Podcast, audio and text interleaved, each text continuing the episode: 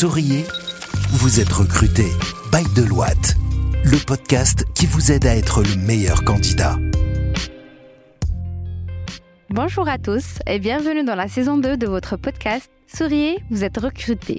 Aujourd'hui, autour de la table, nous avons nos experts RH pour vous aider à lancer votre carrière, mais aussi faire grandir comme vous le souhaitez.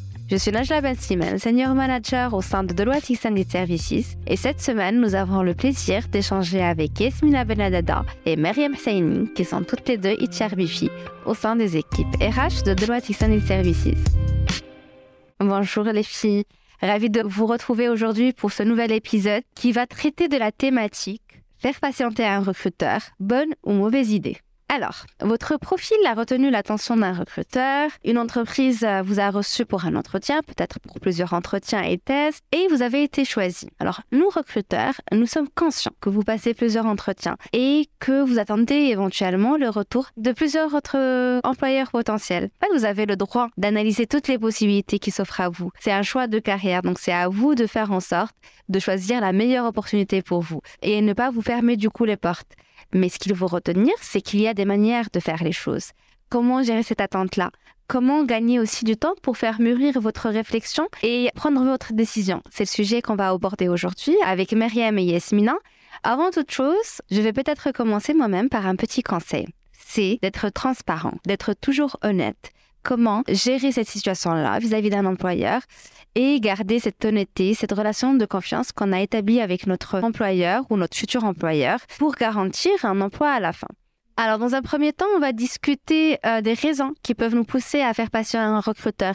Yasmina, est-ce que tu peux nous dire, de par ton expérience de recruteuse, quelles sont les raisons que tu as déjà reçues, les plus appréciées, et celles que tu as un peu moins appréciées? Il y a plusieurs situations ou scénarios qui pourraient pousser un candidat à faire patienter un recruteur. Le premier cas de figure est quand le candidat a reçu une offre, soit une offre orale ou écrite, et qu'il souhaite prendre le temps d'y réfléchir pour ne pas se précipiter, et donc peser le pour et le contre et comparer l'offre reçue, que ce soit en termes salariales, en termes d'avantages sociaux, mais également en termes d'évolution. Donc, il souhaite comparer tout ce package par rapport à son poste actuel. Il y a plusieurs candidats qui demandent un temps de réflexion et généralement, ils ne dépassent pas 48 heures.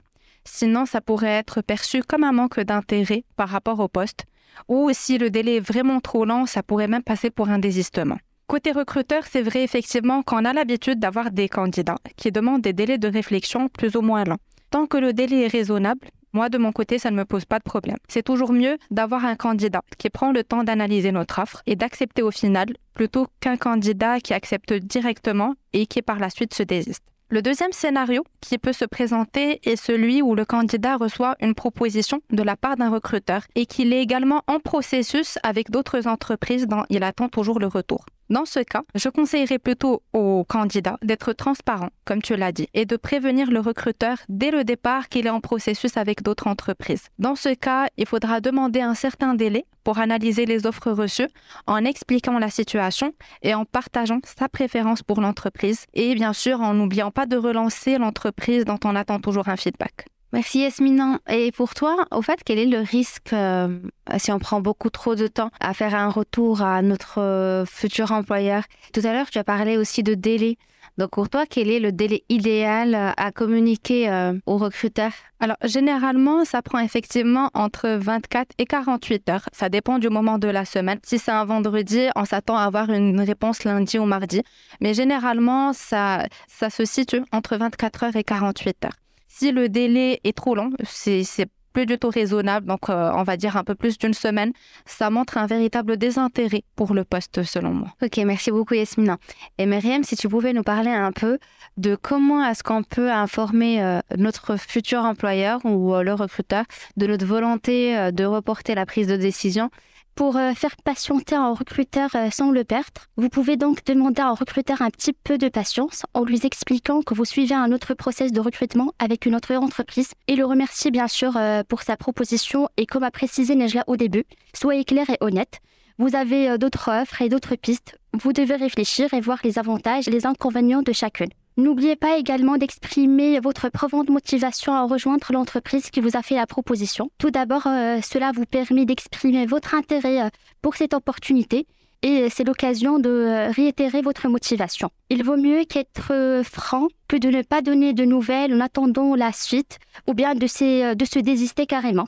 Il arrive parfois que de nouvelles recrues acceptent un poste mais ils ne se présentent pas le jour J, le jour de leur intégration. Donc, Myriam, je note que l'essentiel pour toi, c'est au fait de réitérer la motivation, de d'expliquer la situation au recruteur, mais aussi toujours rester en contact avec lui, entre autres, euh, ne pas, en d'autres termes, ne pas le ghoster, toujours lui répondre au téléphone, euh, faire un suivi par mail, etc.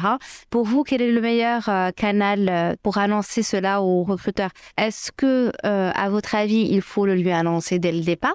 C'est-à-dire lorsque vous êtes en train de passer des entretiens, ou plutôt à la fin, quand vous avez une proposition d'embauche? En fait, euh, nous, le recruteur, nous préférons bien le, le fait d'appeler, de prendre le téléphone, d'appeler directement votre recruteur et euh, de lui expliquer honnêtement, en toute transparence, euh, que vous avez une autre offre pour réfléchir et pour prendre la bonne décision. Et quelles que soient les circonstances, demandez un délai court et réaliste. Ce qu'on retient, c'est que si vous avez d'autres process en cours avec d'autres employeurs, juste dites-le nous on, sait très bien que le marché est assez dynamique et on comprend quand le, candidat prend plus de temps pour nous faire un retour.